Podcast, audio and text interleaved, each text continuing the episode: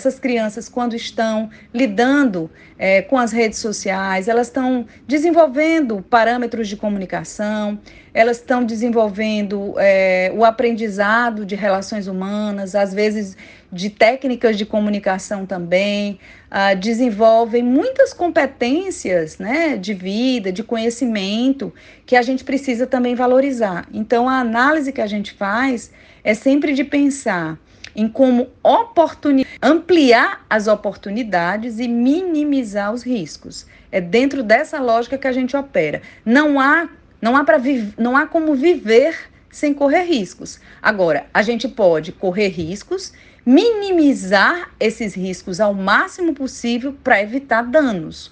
No caso